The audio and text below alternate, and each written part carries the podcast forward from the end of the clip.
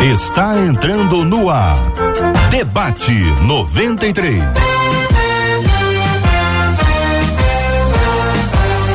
Realização 93 FM. Um oferecimento Pleno News. Notícias de verdade. Apresentação J.R. Vargas. Alô, meu irmão. Alô, minha irmã. Aqui fala J.R. Vargas, estamos de volta, minha gente, começando aqui mais uma super edição do nosso debate 93 de hoje, nessa quarta-feira, dia 24 de maio de 2023. Que a bênção do Senhor repouse sobre a sua vida, sobre a sua casa, sua família, sobre todos os seus, em nome de Jesus. Bom dia para os nossos queridos debatedores, eles estão chegando. Muito prazer receber aqui com alegria o pastor Ellison Amaral. Pastor Ellison, bom dia, querido. Seja bem-vindo ao debate de hoje. Bom dia, JR, meu amigo, a nossa equipe, aos debatedores e você em casa. Se prepare porque Deus tem bênção para você.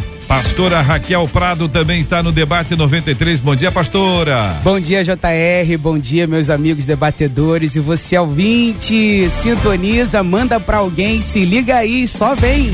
Pastor Sérgio Pereira também está no debate 93 de hoje. Bom dia, pastor. Bom dia, JR agradecer a Deus a oportunidade e uma salva, saudação aos ouvintes, à minha esposa Luciana e aos queridos irmãos da Igreja Batista da Usina. Muito bem, pastor Lécio Dornas também está conosco no debate 93 de hoje, desde Orlando, nos Estados Unidos. Pastor Lécio, prazer revê-lo. Bom dia, querido. Bom dia, JR, bom dia, queridos debatedores e ouvintes da 93 FM. Que saudade, JR. É, querido, saudade de você também. Que Deus abençoe grandemente. O debate emergente já está no ar. Você está com a gente no debate 93 de hoje. Seja muito, muito bem-vindo, muito bem-vinda. Estamos transmitindo agora no rádio 93,3, no nosso aplicativo o app, o app da 93 FM, no site rádio93.com.br br Também estamos transmitindo aqui agora, minha gente, olha, pela página do Facebook da 93, Rádio 93.3 FM, pelo canal do YouTube 93 FM Gospel. No Face no YouTube tem a nossa sala de conversa, sala de bate-papo, sala de perguntas, sala para tirar dúvidas, sala para abençoar e ser abençoado. Você participa com a gente também pelo nosso WhatsApp, que é o 2196803 8319, 2196803 8319. Você vai falar com a Marcela. Bom dia, Marcela. Bom dia, JR. Bom dia aos nossos queridos debatedores. É sempre maravilhoso tê-los conosco. E aos nossos ouvintes, JR falou sobre salas e eu agrego aí, dentro dessas salas que ele diz, salas de expectativa, JR. Porque é assim que os nossos ouvintes ficam. A Adriana no Facebook disse: Meu Deus, cheguei para ouvir mais um debate. Eu sinto saudade e fico esperando o debate e ainda quando o debate vai começar. Do mesmo jeito, a Odisseia lá no YouTube disse: Olha, gente, hoje eu me preparei cedinho para mais uma manhã de aprendizado. Já estou aqui sentada porque o tema é forte. E uma outra ouvinte no WhatsApp disse assim: já tô aqui, aguardando, sabe o quê? É. O debate nosso de cada dia, disse ela. Debate nosso de cada dia já começou, gente. Vambora. 93. Hoje tem presente, amanhã também tem. Amanhã, amanhã imagino que amanhã vai ter um caminhão, né? Hum. Pelo menos uma caminhonetezinha de presente para os nossos ouvintes amanhã. Ao longo de toda a nossa programação vai ser uma festa maravilhosa. Tenho de presente para você que está participando comigo hoje aqui pelo nosso WhatsApp 21968038319. É pelo WhatsApp? É pelo WhatsApp? Então tá bom, pelo WhatsApp 21968038319, 21968038319 tem uma linda Bíblia, uma capa muito estilosa para você participar com a gente aqui do debate. Essas Bíblias são interessantes porque você pode ficar com elas ou você pode presentear alguém. De repente com a capa te diz, esse não é o meu perfil, mas ficaria muito bem com fulano, com fulana. Você faz aí o que você achar que deve. Realmente é muito importante. Agora, o que precisa mesmo é ler, né? Você pode ter uma capa linda, uma Bíblia maravilhosa, mas sem ler não vale absolutamente nada. E quero lembrar você que a Bíblia é um livro vivo, ela é dinâmica. É diferente de qualquer outro livro que você lê, você volta a mesma coisa. A Bíblia não. A Bíblia não é impressionante, porque cada vez que a gente lê um texto bíblico, Deus nos fala de forma diferente, vai ampliando e torna essa palavra viva. Além disso tudo, eu quero dizer a você que a Bíblia é o único livro que a gente lê sempre na presença do autor e é sensacional ter essa experiência. E você participa comigo aqui pelo WhatsApp 21968038319, que a Bíblia é só dizer para mim, eu quero essa Bíblia. Eu quero essa Bíblia. Manda aí pelo WhatsApp essa mensagem e você vai concorrer a essa Bíblia. Você que está acompanhando com imagens, ó, é essa aqui, ó, de presente para você. São 11 horas e 7 minutos na 93. Então, minha gente, uma de nossas ouvintes diz o seguinte: a cada dia que me conheço, mais eu sinto nojo de mim mesma. Eu achei, pastora Raquel, essa frase forte, né, para começar, não é?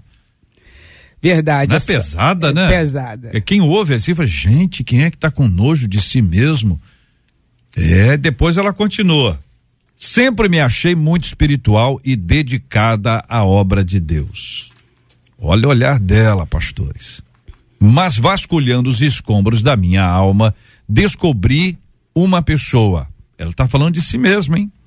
Invejosa, rancorosa, preguiçosa, devassa, egoísta e materialista. Tenho vergonha de quem sou e o pior é que não consigo me libertar. Morro de medo de Deus me rejeitar assim como fez com Saul depois ela vem com as perguntas que eu farei posteriormente aqui aos nossos queridos debatedores. O que fazer quando nos decepcionamos conosco mesmo? Ainda hoje é possível que Deus rejeite alguém por seus erros, assim como fez com Saul? Quais as atitudes devo tomar para mudar e para fazer com que Deus não desista de mim?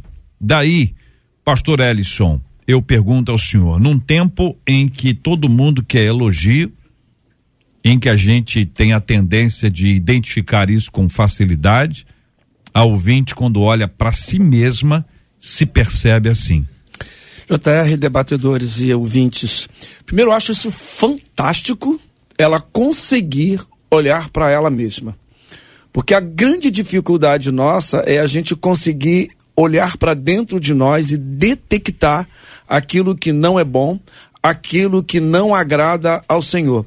Lembro-me de Isaías, o profeta, que vendo a santidade de Deus, ele primeiro olha para si. E penso que quando você consegue olhar para si e consegue detectar aquilo que não é agradável ao Senhor, é o primeiro passo para que você possa alcançar o propósito do Senhor na sua vida. Segundo passo ao reconhecer é o arrependimento, é uma busca para que Deus trate diretamente com você. Então penso que essa descoberta pessoal uhum. é um grande passo e a gente vai caminhar com certeza para apontar de que maneira você pode ser melhor na presença de Deus. Mas é um grande passo. Pastor Lécio, é, nós estamos vivendo no Brasil, assim como nos Estados Unidos, tem aí um delay provavelmente de tempo, mas a figura de pessoas que gostam de nos elogiar e que a gente só quer receber elogio. Então alguém diz: olha, você é bonitão, você é o príncipe, você é isso, você é aquilo. Quando alguém faz uma crítica, a gente muda de, de igreja. Porque, ah, não, não quero essa igreja, não, esse negócio. Pelo amor de Deus, rapaz, eu quero ir para um lugar que a pessoa diga que eu tô bem. É a estou dizendo que é uma tendência que a gente está vendo no nosso universo brasileiro aqui, não sei nos Estados Unidos. E daí eu pergunto ao senhor: essa constatação dela vasculhando a sua alma, mostra a verdade e não a mentira. Ou seja, do lado de fora, ela se achava muito espiritual. Quando abriu e vasculhou os escombros, Pastor Lécio. é, seguinte, a gente vê um depoimento desse, ouve um depoimento desse, e a gente fica pensando no que está no coração desta pessoa porque do primeiro, do primeiro momento a minha percepção é que ela tem um conceito dela mesma talvez pior do que o próprio Deus. O seu, a definição que ela faz dela, o modo como ela se vê, é um modo muito negativo, muito ruim. E Deus certamente não a vê assim. Deus é um Deus de graça, de amor e de misericórdia. E que, mesmo diante dos nossos pecados e erros, ele, ele nos vê na essência, né? naquilo que ele fez. Então, embora tenha um lado positivo dela enxergar as próprias mazelas, mas me parece que ela está sendo cruel demais com ela mesma. Até porque várias coisas que ela disse, em dimensões e proporções diferentes, todos nós encontramos em nós também. Pastor, é a minha primeira ah, reflexão. Perfeito, pastor. Pastora Raquel Prado e a querida irmã.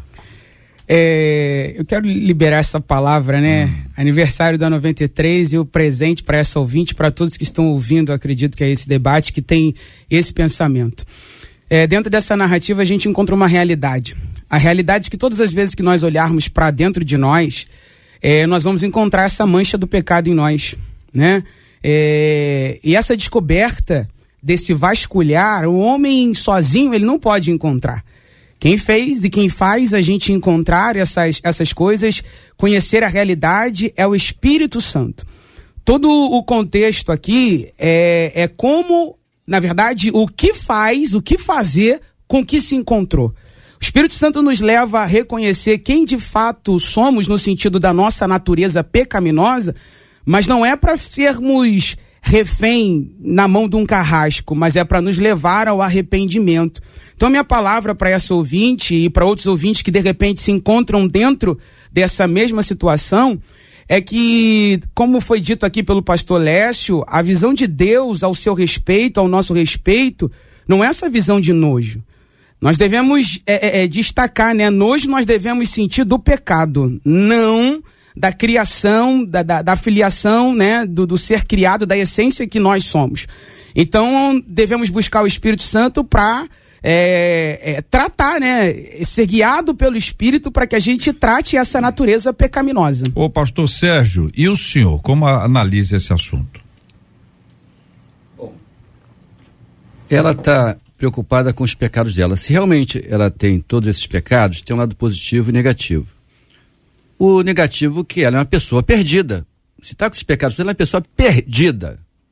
E a boa notícia do Evangelho, né? A boa notícia que o Filho do Homem veio para buscar e salvar o que estava perdido. Deixar, né? Então é por causa dela que Jesus veio, por causa de nós, pecadores, porque todos somos pecadores. Mas a questão é, a, irmã, a pastora colocou muito bem, o que fazer com esse encontro? Porque o que, que Deus quer que eu faça com os meus pecados? Primeiro, que eu reconheça. Então ela reconheceu, foi ótimo. Porque essa dificuldade, o orgulho impede a pessoa de reconhecer ou então transferir a culpa para o outro. Não, eu errei. O erro foi meu. Reconhecer. Segundo, se arrepender. Então João Batista começou pregando: arrepender porque é chegado o reino dos céus. Jesus falou: arrepender porque é chegado o reino dos céus. Então o evangelho começa no arrependimento. Agora, não basta apenas se arrepender. É preciso confessar. Se confessarmos nossos pecados, ele é fiel e justo para nos perdoar. Porque o juiz às vezes surpreende com a frieza do réu, que confessa, eu fiz, mas nem reconhece que aquilo foi um erro e não está arrependido. Se puder, faz novamente. Agora, além de reconhecer, se arrepender e confessar, tem o, ter, o quarto passo que é o mais difícil, que é tomar posse do perdão. perdão. Porque, primeiro, para a pessoa tomar posse do perdão, ela tem que se perdoar. Então, dia a pessoa, é, eu errei, estou arrependido, o Senhor me perdoa, mas ela não tomou posse do perdão. Ela vai carregar a culpa do resto da vida. E o quinto passo é o quê? É a obediência. Né? Jesus ele não é conivente com o pecado. Qual a palavra dele? Vá e não peques mais. Então, é arrepender, confessar, tomar posse do perdão, sentir perdoado. Porque esse tomar posse do perdão hum. é um ato de fé. Jesus falou assim: ó, quem crê e for batizado será salvo, quem não crê será condenado. Então, teologicamente, né, quem crê e for batizado tem a salvação. Quem não crê tem a perdição. Mas, pensando no tribunal de Cristo que Paulo fala, qual seria a linguagem jurídica? Quem crê e for, for batizado no tribunal de Cristo será absolvido. Agora, quem não crê será condenado. Então, tomar posse do perdão. Esse primeiro passo, então, se eu estou entendendo bem, ele é um primeiro passo fundamental para que haja outro, o segundo passo, ou seja, só vai haver apropriação do perdão se houver a confissão, se houver o arrependimento. E o arrependimento depende dessa constatação dessa desse olhar para dentro para identificar onde é que está errado. Claro, veja, queridos, existe uma diferença entre baixo autoestima e o Espírito Santo convencendo do pecado. A pessoa que tem uma baixa autoestima, ela vai estar, tá, tá sempre ruim, tá sempre ruim. Eu tô ruim, tô mal, é baixa autoestima, uma questão emocional, tratável, graças a Deus. Agora, quando o Espírito Santo convence, ele pega uma pessoa que se considerava espiritual e dedicada à obra, ou seja, um belo de um exemplo, ela se percebe nesse lugar aqui, ó, invejosa. Então tem lá, fazia a obra de Deus, pastor Elis, é por inveja ela ela ela guardava mágoazinha. Então a pessoa pisava no pé, pé dela, pisou no pé dela em 1519, ela ela lembra até hoje, não eu lembro, era tarde, uma quinta-feira.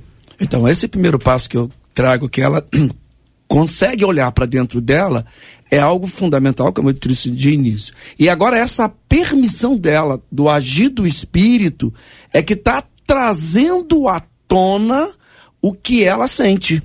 Porque humanamente você está envolvido com a obra do Senhor não significa espiritualidade. Claro. Você pode estar comprometido com uma série de tarefas e você não dá espaço ao espírito para atuar. Eu percebo que nesse primeiro passo algo maravilhoso aconteceu. É que ela teve uma percepção espiritual. Hum. Ela deu a oportunidade ao Espírito Santo para trabalhar na mente dela, no coração dela. E a palavra é: você não deve sentir nojo de você mas ter uma radical mudança promovida pelo Espírito Santo na sua vida. Uhum. É, Atos 17, 30 vai dizer que Deus não leva em conta o tempo da sua ignorância. Enquanto você está fazendo a obra e dentro de um contexto humano e não espiritual, Deus te perdoa. E o que Deus quer fazer agora é que essa nova fase da sua vida seja surpreendente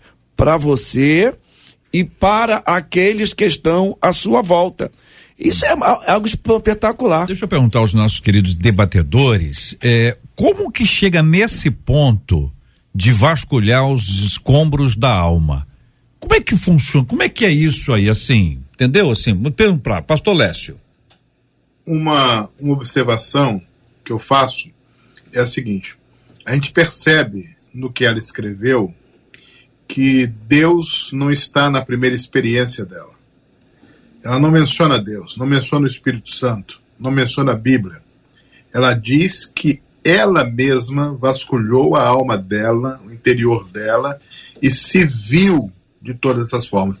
Deus entra na história quando ela é, percebe que Deus pode castigá-la. A visão que ela tem de Deus é de um Deus que pune o pecado, pune o pecador, castiga o pecador, rejeita o pecador. A teologia dela, na teologia dela, Deus entra no final da história castigando ou punindo, né? É, então é por isso que eu penso que a gente percebe, precisa é, ajudar essa pessoa a entender o seguinte, que o modo como ela está se vendo é, é um modo que precisa ser corrigido. Deus tem que entrar no início da história dela, não no, não no final. Deus tem que ajudá-la com essa ação do Espírito Santo, que os colegas têm dito aí, ajudá-la. O Espírito Santo, quando convence, não torna a pessoa com nojo dela mesma. O Espírito Santo, quando convence, não torna a pessoa com ódio de si mesma. O Espírito Santo, quando convence, convence para construir, para edificar, para melhorar a pessoa. E esse Deus carrasco e punidor não é o Deus dos evangelhos. Todos nós temos os nossos pecados, falhas em graus diferentes. É, mas olhando para Deus, nosso Deus não é aquele que está escondido atrás de uma árvore com um chicote para nos punir. A, a teologia bíblica não é uma teologia punitiva, castigadora, é uma teologia libertadora, salvadora, aliviadora. Jesus disse: Vinde a mim e eu vos castigarei? Não.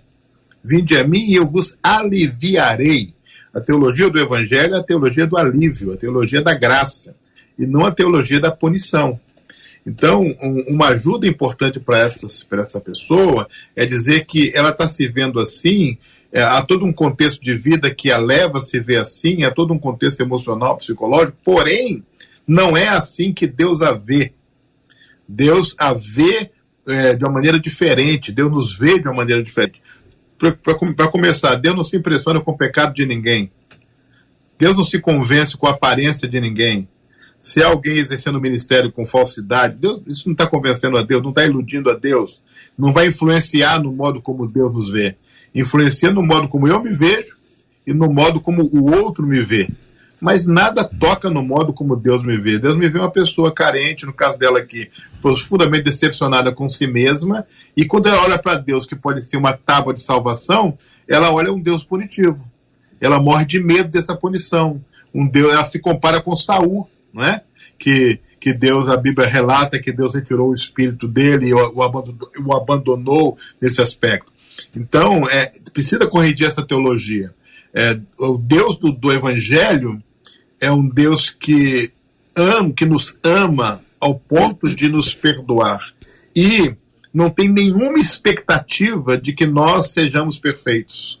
Não existe isso no Novo Testamento, nem na Bíblia. Deus não tem essa expectativa. Deus tem expectativa de crescimento, de aperfeiçoamento, mas não de que sejamos perfeitos ou que não pequemos mais, né? Quando Jesus falar para aquela mulher, vai e não peques mais, a, a, ideia ali não é vai ser a perfeição, Jesus estaria colocando um peso maior ainda nela. Não. A ideia é tome cuidado com esse lado da vida para você não vacilar aqui e ali e ir melhorando a sua vida. Porque se a gente tomar o pé da letra, vai e não peques mais, qual de nós fomos e não pecamos mais? Uhum. Não existe. Pastor Lécio, estou né? imaginando né? aqui uma semana, segunda, terça, quarta, quinta e sexta-feira, para poder ilustrar. Para poder ilustrar, é linha do, do tempo. Mas como é rádio, o senhor bem uhum. sabe disso, para a gente poder ilustrar. Na segunda-feira, ela constata quem ela é. Ela reconhece os seus erros.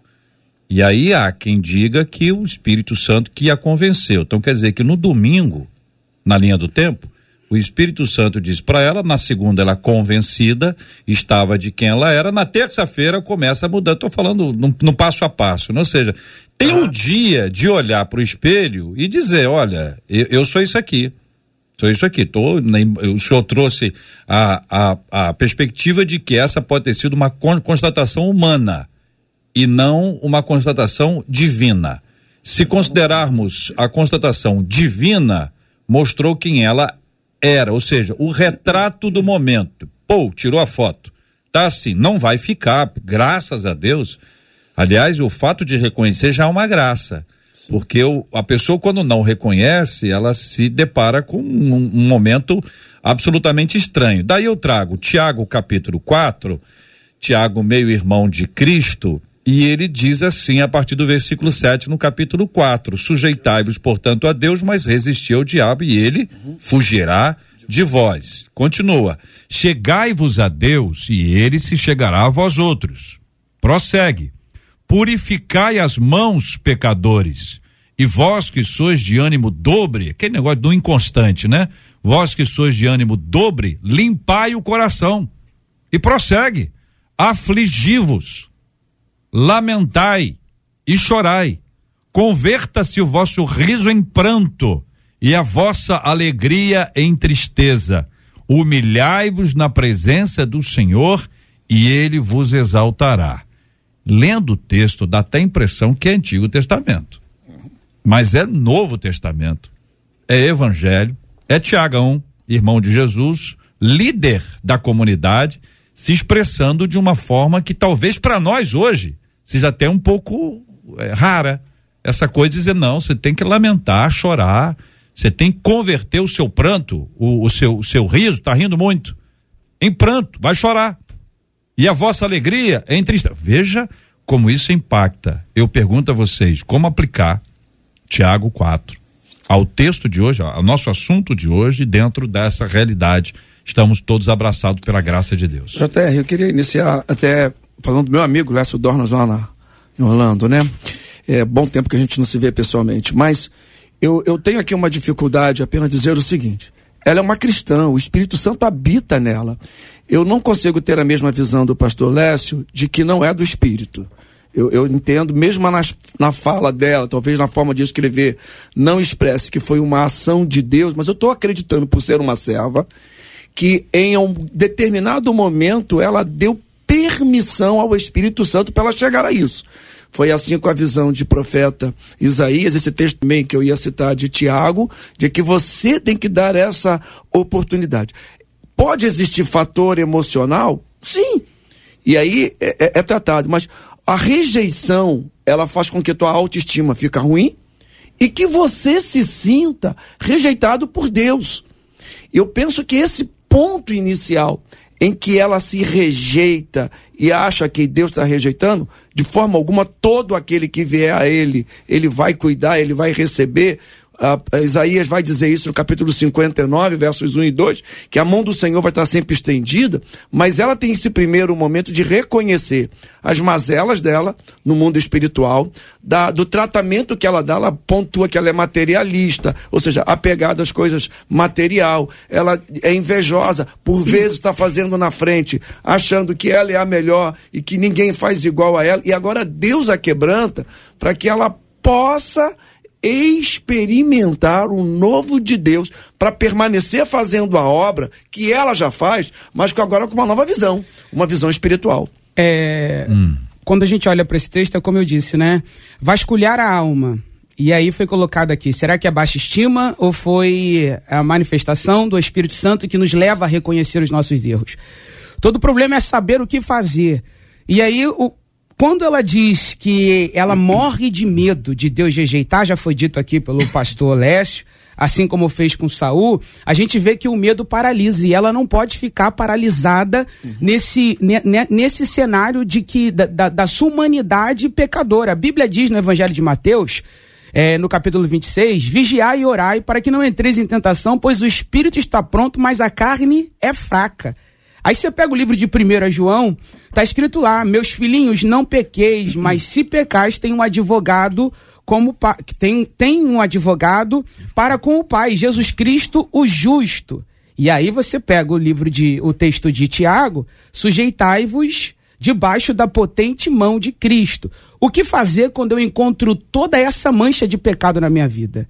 É arrependimento e não culpabilidade né? Não, não ficar debaixo da culpa, porque a culpa escraviza, paralisa e você não anda. É identificar que a natureza pecaminosa está em nós, mas eu não posso ficar atolada, presa ali. Eu preciso seguir. E é exatamente o sacrifício da cruz do Calvário que abre essa porta de libertação pra gente, entendendo que, que nós somos, a nossa carne é fraca, mas quando a gente se sujeita debaixo da potente mão de Deus, é Ele quem nos restaura. O pastor Sérgio, eu pergunto ao senhor, Existe uma diferença quando a gente fala para o outro e quando a gente pensa da gente mesmo. No sentido de dizer o seguinte: ela está com medo. Né? A pastora trouxe uma palavra muito a, adequada sobre a questão do medo. E eu quero conectar o medo com temor. O temor do Senhor como princípio de toda sabedoria. O temor do Senhor que é fundamental para nossa existência espiritual. A gente sabe que neste tempo que a gente vive, o temor do Senhor parece que está meio que em falta. Muitas pessoas têm vivido como se não tivesse um amanhã espiritual, não ficassem com nenhum tipo de preocupação. E trago essa palavra não para colocar peso, mas é uma constatação, eu acho que vocês todos estão de acordo. Eu posso dizer para pessoas que, meu filho, você confessa o pecado, você deixa, você está perdoado por Jesus. Eu estou dizendo, nós estamos dizendo. A outra coisa, a pessoa que está vivendo a questão, tanto que ela nos procura, o desespero dela é porque ela, ela não tem uma resposta para ela, ela não se sente suficiente, graças a Deus por isso, mas ela não entende ainda que a suficiência nunca vai ser dela, vai ser de Cristo, Cristo. Que a perfeição nunca vai ser dela, mas vai ser a de Cristo. Ou seja, ela precisa pegar tudo isso e colocar na cruz de Cristo. Cristo, eu preciso do Senhor. Este processo, esse passo até lá, chegar nesse ponto, onde ela sai lá do, do, do consultório, do escritório, e diz: olha, graças a Deus, agora, agora eu estou bem. Estou até rindo. Agora, para chegar nesse ponto, a gente não pode, ou pode, amenizar a questão do temor. Porque é uma pessoa que ela se reconhece, não chegou lá na benção ainda, tá ali no vale, tá no vale ainda. Se reconhece no lugar de eu fiz muita coisa errada, eu desagradei a Deus. Eu fiz muita Olha só o que ela fala. Ela diz que invejosa, rancorosa, preguiçosa, devassa, egoísta e materialista. Então ela tem um caminhãozinho de coisa aí, pastor, Ela está dizendo, eu, eu sou isso aqui. É isso aqui que eu sou. Todo mundo acha que eu sou espiritual. E cá entre nós, se apurar mesmo, vai, ela vai encontrar mais coisa e nós também. Sim. Talvez muito mais do que ela. Pastor, Pastor Sérgio, nós estamos com o livro de Tiago aberto, estamos com a história da nossa ouvinte aberta e sobre nós a graça de Deus. Glória a Deus. O que, que o senhor acrescenta aí? Olha, na minha adolescência, eu fiz uma das piores orações da minha vida. Eu estava diante da TV, uma pessoa que criou alguns problemas para ela mesma, pedindo ajuda para que os outros ajudassem ela a resolver o problema dela. Eu olha adolescente, né, soberbo, no posição de juiz, julgando a pessoa ali, eu é, pensei comigo, né? Se essa pessoa sabia que ia ter esses problemas todos, por que ela criou esse problema? Por que não evitou? E ali, na minha mente, eu fiz uma oração a Deus. E que eu me achava perfeito e falei: Senhor, mostre-me os meus erros. Eu não cheguei a ficar com nojo, mas eu fiquei assustado, hum. porque minha lista foi maior do que a dela. É. Então ali foi uma experiência que eu tive com Deus, o Espírito Santo mostrar realmente como eu julgava os outros, eu também errava, até por pequenas palavras, pensamentos, mas ele mostrou os meus erros. Então, o que nós vemos ali com relação àquela mulher, duas perguntas. Primeiro, eu como pastor pergunto, ela já conversou com o pastor dela? Porque ela congrega em algum lugar. Essa é a primeira pergunta. Nós temos que levar, conversar com o pastor, nosso pastor, né? Nossos problemas, questões espirituais. Segundo, ela ama a Jesus porque, pela lista dela, ela deveria ser apaixonada por Jesus. Por que eu estou dizendo isso? Jesus, diante daquela pecadora, o que que ele falou? Olha, é, por que, que ela me ama tanto? Porque os pecados dela eram muitos e foram perdoados. Quem perdoou pouco, ama pouco. Então, se ela pega essa lista toda e coloca diante de Jesus, então o amor dela por Jesus vai ser imenso, porque a lista é grande. Então, é tomar posse do perdão. E Deus não vai rejeitá-la. Né? O salmista, Salmo 51, é, Deus é, não resiste, né? não despreza um coração quebrantado. E Jesus disse também: O que vier a mim, de maneira nenhuma lançarei fora. Agora, há uma proposta de, de Jesus, né, de Deus. Então, quando ele falou, é, vai no pex mais, ele não esperava a perfeição, mas é, é a proposta, né? Ele fala, sede santo porque eu sou santo. Ninguém consegue ser santo, mas é a proposta. Sede perfeito como perfeito é o vosso Pai no céu. Então ninguém é perfeito. Agora, nós somos imperfeitos. Como é que nós nos aperfeiçoamos? À medida que nós nos aproximamos, aproximamos daquele que é perfeito. Ele nos aperfeiçoa. Até algumas pessoas pensam, ah, o crente ele é perfeito, não erra. Não, nós somos pecadores. Agora, por estarmos buscando, nos aproximando daquele que é perfeito, ele nos aperfeiçoa. Então, às vezes alguém pode ter essa impressão errada. Mas nós somos é, pecadores que todos pecaram. Mas temos a graça de Deus pela qual somos salvos. Marcela Bastos. Bom, os nossos ouvintes estão aqui falando. É. Alguns deles a intitulam como corajosa. Uma delas disse assim que coragem invejável dela de se declarar pecadora e carente de perdão. Uma outra na mesma linha disse: "Eu acho que ela foi bem corajosa em reconhecer o seu fracasso e confessar. Eu acho que isso é uma virtude e o melhor, ela sabe onde ela quer chegar." Já uma outra ouvinte disse assim: "A Ângela, penso que ela precisa entender que ela hoje, se já confessou e se arrependeu, é filha amada, porque um filho nunca é rejeitado na questão da rejeição. E um outro ouvinte nessa esteira trouxe dizendo: a autocrítica dela é positiva, só que ela não pode se manter refém do acusador, achando que estará distante do pai. Mas também há aqueles que estão nos procurando na linha desta mesma ouvinte original. Uma outra pelo WhatsApp disse: esse debate foi feito para mim. Eu tenho pedido a Deus misericórdia sobre a minha vida, misericórdia da minha alma, porque eu não quero ir para o inferno, escreve ela. Eu estou totalmente desesperada, angustiada. Quando comecei a me observar, vi que eu não era o que eu imaginava. E diante dessa constatação, me vêm pensamentos horríveis. Não sei mais o que fazer. Peço muito para que Deus me ajude. Misericórdia, misericórdia. Encerra a escrita dessa ouvinte. Esse encontro com a verdade, ele é fundamental na caminhada. Nós precisamos constatar isso. Quando uma pessoa se percebe no lugar como ela que está aqui, ela precisa entender que ela só está percebendo porque ela é amada. O amor de Deus faz com que ela se veja assim. Se, se ela é amada por Deus, Deus não vai rejeitá-la. Isso aí ela tem que estar tá na cabeça dela. Olha, não há rejeição divina. Se você se percebe, veja, não é uma questão de baixa autoestima. Entendeu, ouvinte? Ah, eu sou ruim mesmo, tem gente melhor do que eu. Ah, eu nunca faço nada certo. Negócio de autoestima. É outro assunto, é outro dia, não é hoje. Hoje nós estamos falando aqui de constatação do que é pecado, que faz separação entre o homem e Deus e nos afasta do Senhor. Na outra ponta que a gente vai precisar entrar é a acusação do diabo. Tá certo? Mas vou segurar a acusação ainda aqui um pouquinho para que vocês passem um pouquinho ainda, se quiserem, sobre esse ponto. Pastor Lécio, querido, fique à vontade. Então, uh, veja bem, eu quero insistir no seguinte ponto: o problema dela não é o diagnóstico. Ela fez o diagnóstico. Ela olhou para ela, ela te enxergou. Esse não é o problema dela.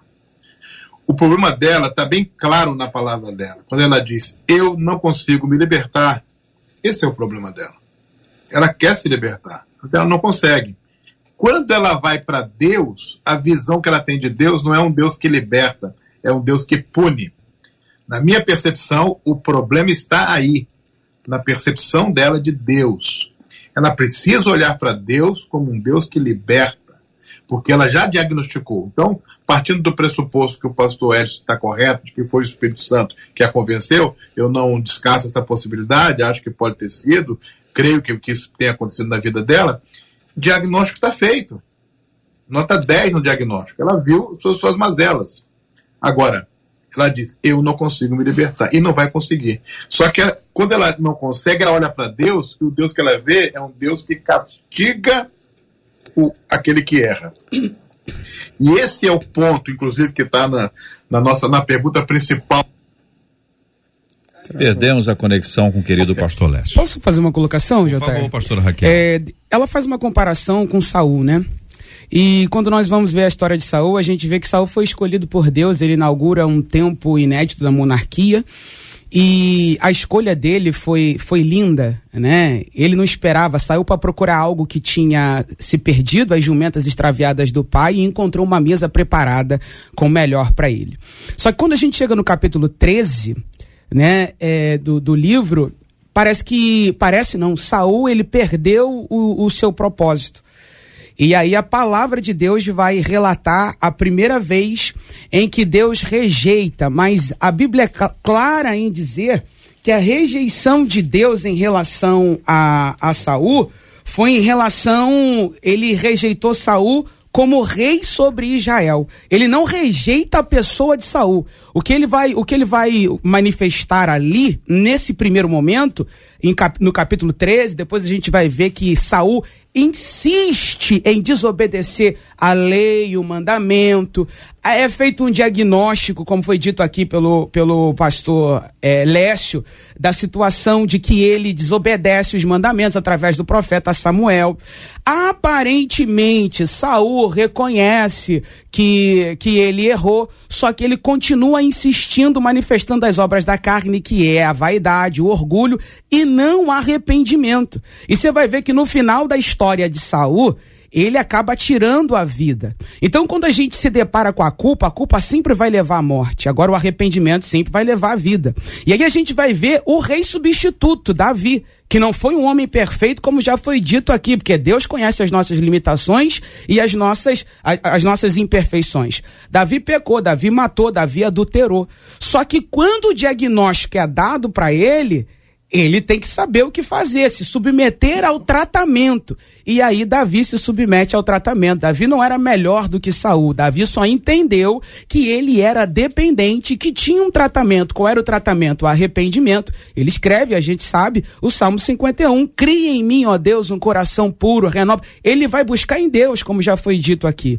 E hoje nós precisamos, essa ouvinte, nós precisamos todos os dias buscar em Cristo, porque na nossa carne nós só vamos encontrar a mancha do pecado. É se sujeitando à autoridade de Cristo que nós vamos entender qual é o tratamento para o diagnóstico. Por isso que eu pontuei, JR, uhum. que o primeiro passo dela foi a descoberta. Sim. Eu acho que o segundo passo é ela agora ser dependente exclusivamente do Espírito para prosseguir com as mudanças que Deus quer fazer na vida dela. Porque se ela permanecer com a força humana dela, ela não vai, vai avançar. Ela vai continuar fazendo as mesmas coisas. Uhum. Porque nós somos seres humanos. A gente vai permanecer na nossa carne, nós vamos permanecer na nossa visão, nós vamos permanecer na nossa pastor, vontade. Então, pastor, posso dar um exemplo para ver se, se é isso que o senhor está falando? O senhor lembra daqueles filmes? O senhor lembra? O senhor, o senhor, o senhor, o senhor lembra? O senhor tem uma história. O senhor tem uma história assim já de alguns anos daqueles filmes da sessão da tarde, o Lécio também lembra. O Lécio assistia muito. Que tinha areia movediça. Sim. Lembra que a pessoa passava. Tarzan, Tarzan. Bom, eu não queria falar o nome para não, não, apontar a idade. Eu, eu lembro, eu vi isso agora recente no, no, no YouTube. E aí a pessoa andava e tal, e ela ficava presa ali. Uhum. Quanto mais ela se mexia, mais, mais ela afundava. Então ela precisava ou manter a calma para sair, no caso ali, mas a gente entende que ela precisa de uma ajuda externa. Ou como uma pessoa que está aprisionada, a prisão está lá, a cela fechada, ela só sai se alguém abrir. Ou seja, ela precisa de uma ajuda externa. Se depender dela mesma, ela vai estar tá presa. É isso, pastor? É, por isso que eu coloquei. Primeiro passo é eu reconhecer, agora ela tem que ter os mecanismos. Sozinha ela não vai conseguir. É. A palavra do pastor Sérgio ainda há pouco foi de procurar o seu pastor. E talvez até uma ajuda profissional de um psicanalista, de um psicólogo, de alguém que vai dar. Irmã, sozinha e você, meu ouvinte, sozinho, é. muitas batalhas. Nós estamos no ministério, temos aqui, nós precisamos de ajuda. Claro. Nós precisamos todo o tempo de estar à volta de pessoas que possam nos levantar. E às vezes uma palavra, ela é desanimadora, uma palavra que vai te botar para baixo. Minha irmã, creia no Senhor, você não vai se libertar sozinha, mas a força do Espírito Santo de Deus vai te dar entendimento Isso. para sair. Deixa eu retomar o contato com o pastor Lécio, querido, por favor. Isso. Desculpe, pastor, desculpe, JR, Tranquilo. desculpe, colegas, acho que caiu aí a minha conexão. a conexão nos Estados Unidos é horrível. A internet, é ruim demais. A internet aqui, nos Estados aqui, Unidos aqui, não é boa. Aqui a banda é curta, aqui, aqui a banda é curta. Olha, Seguinte, só para completar meu raciocínio, eu dou, dou graças a Deus por essa palavra e agora do pastor Ellison. Esse é o ponto que ela se encontra. Ela já diagnosticou, ela percebe que sozinha, ela diz claramente, nós não precisamos dizer isso para ela, porque ela já disse, eu não consigo me libertar. Ela já sabe disso. Só que quando ela vai para Deus, a visão que ela tem de Deus está errada. A visão é essa que o pastor Edson acabou de dizer. Então, Deus não está querendo te castigar ou te punir. Porque se ele quisesse fazer isso, ele não precisava nem do seu diagnóstico, ele já punia. Deus quer restaurar. Deus quer aliviar, Deus quer, mediante o quê? Seu reconhecimento, seu arrependimento, sua disposição de acertar, de melhorar, de melhorar a sua vida à luz do seu processo de santificação. Quando você crê nesse Deus amoroso, que coloca você num caminho é, de, de, de alívio, de restauração, onde você vai ter disciplinas que você vai precisar cumprir no processo discipular, de santificação, você se alivia. E o nosso Deus, ele não é o Deus que usa pessoas perfeitas. Você é sim uma serva de Deus. Não há relato na Bíblia de servos que não têm diagnósticos difíceis. Todos têm. A Bíblia não esconde de ninguém. É, Moisés teve, Abraão teve, Noé teve, Elias, todos os profetas, Davi. Diagnósticos difíceis não, é um, não são de privilégios dessa irmã. É, faz parte da nossa vida. A hipocrisia é a gente falar que não é. A diferença entre nós e esta irmã, JR, é que ela expôs. Nós não. Nós não expusemos, ela expôs. Ela deu nome. Por exemplo, só a guisa de, de curiosidade, né? A diferença entre eu ter inveja em um determinado momento e ser um invejoso, há uma diferença. Em um determinado momento eu posso ter um rancor, mas não faz de mim rancoroso. O que faz de mim rancoroso é que quando aquilo se perpetra, quando aquilo permanece.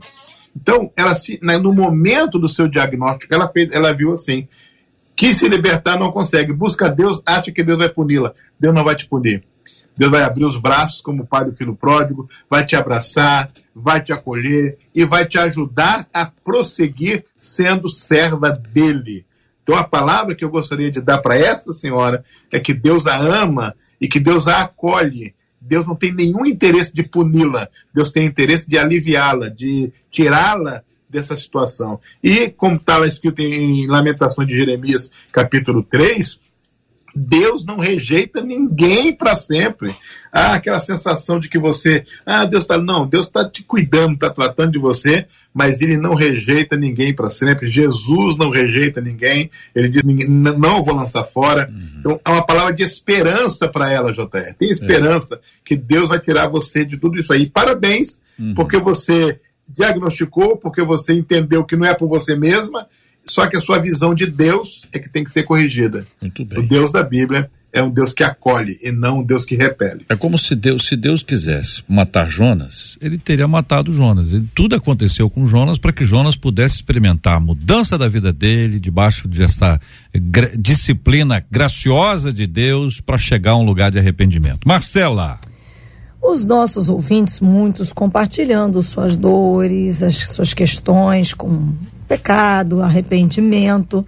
Mas eu vou fazer um destaque final na fala da Terezinha, que ela disse assim: a questão que essa irmã trouxe para o ouvinte hoje chama a nossa atenção, de todos nós, diz ela, para o fato de que cada um de nós precisa ter um coração sincero e humilde diante de Deus, porque por ele não seremos rejeitados, diz a Terezinha. Muito bem, muito obrigado a nossa querida Terezinha. Pastor Ellison, eu pergunto ao senhor o seguinte: a Bíblia diz, se confessarmos os nossos pecados, o Senhor é fiel e justo para nos perdoar os pecados e nos purificar de toda injustiça. 1 João, capítulo 1, versículo 9. O acusador é sem vergonha. O acusador é safado.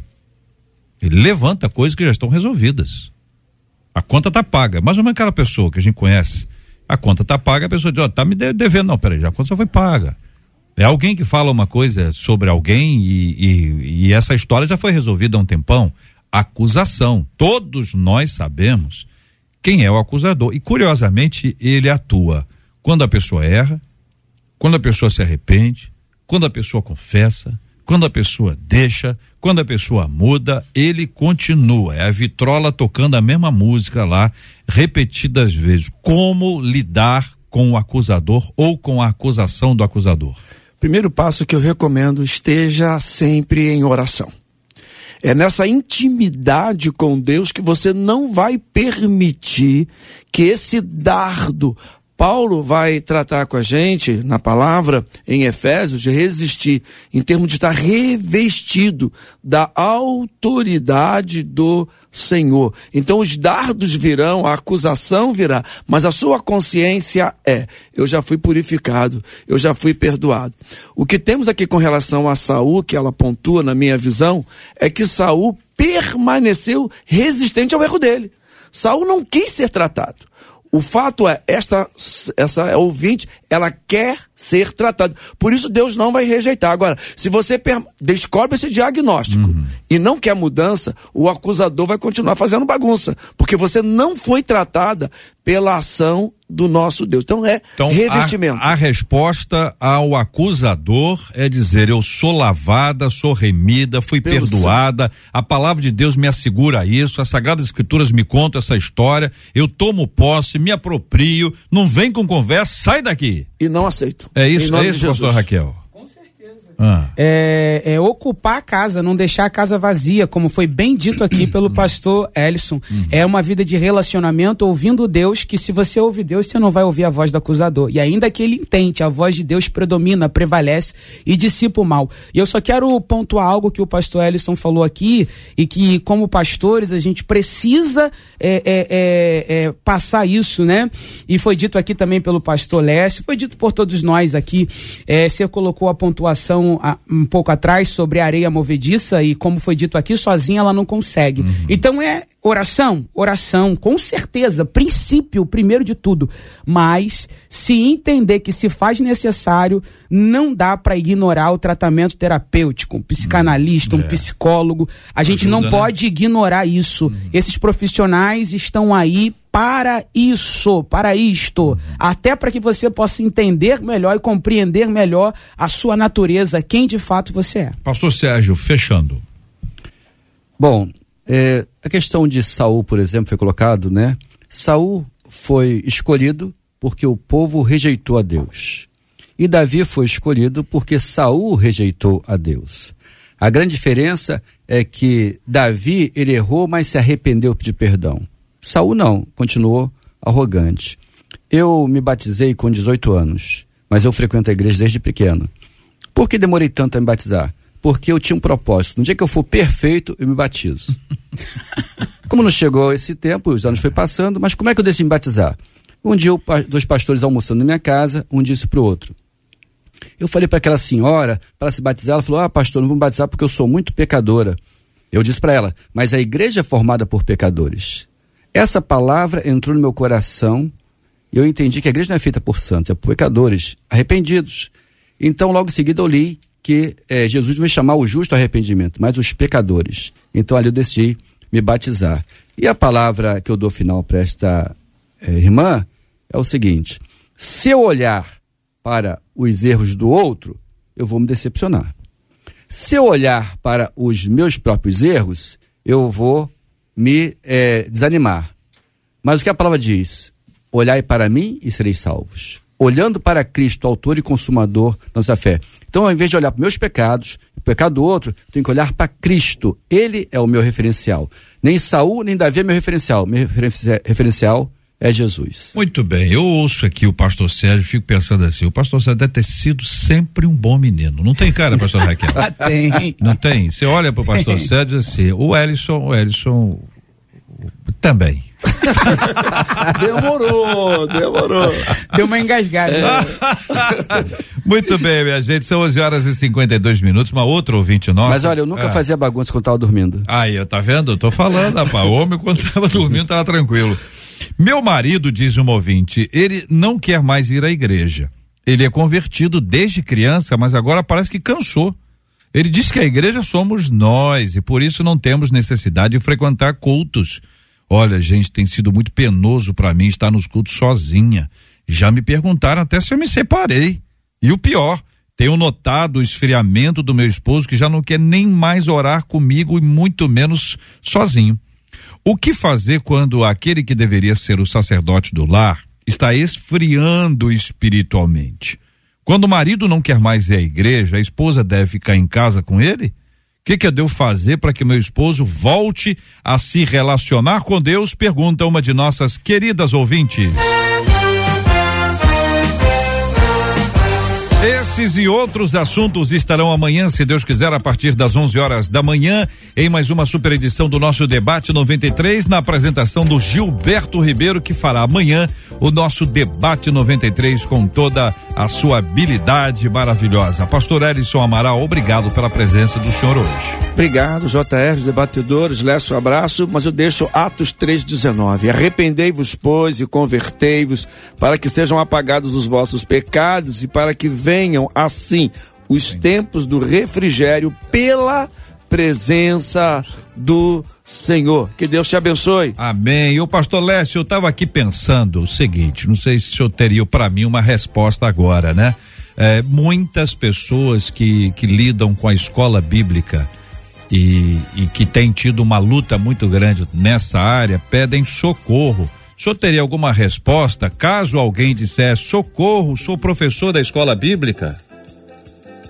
A resposta é o e-book do meu livro que acaba de ser lançado, uma edição revista e ampliada para quem está precisando ter aí uma resposta a esse pedido de socorro. E quem distribui esse e-book Pode responder aí, É a nossa querida é MK com a distribuição aí. O nosso ouvinte pode acessar na Amazon Kindle, Google Play Books, iBooks é, Kobo, Livraria Cultura, enfim, tá na rede, tá disponível para que o nosso ouvinte possa acessar. Socorro, sou professor da Escola Bíblica, edição revista e ampliada de autoria do querido pastor Lécio Dornas, a quem eu agradeço pela presença no debate 93 de hoje.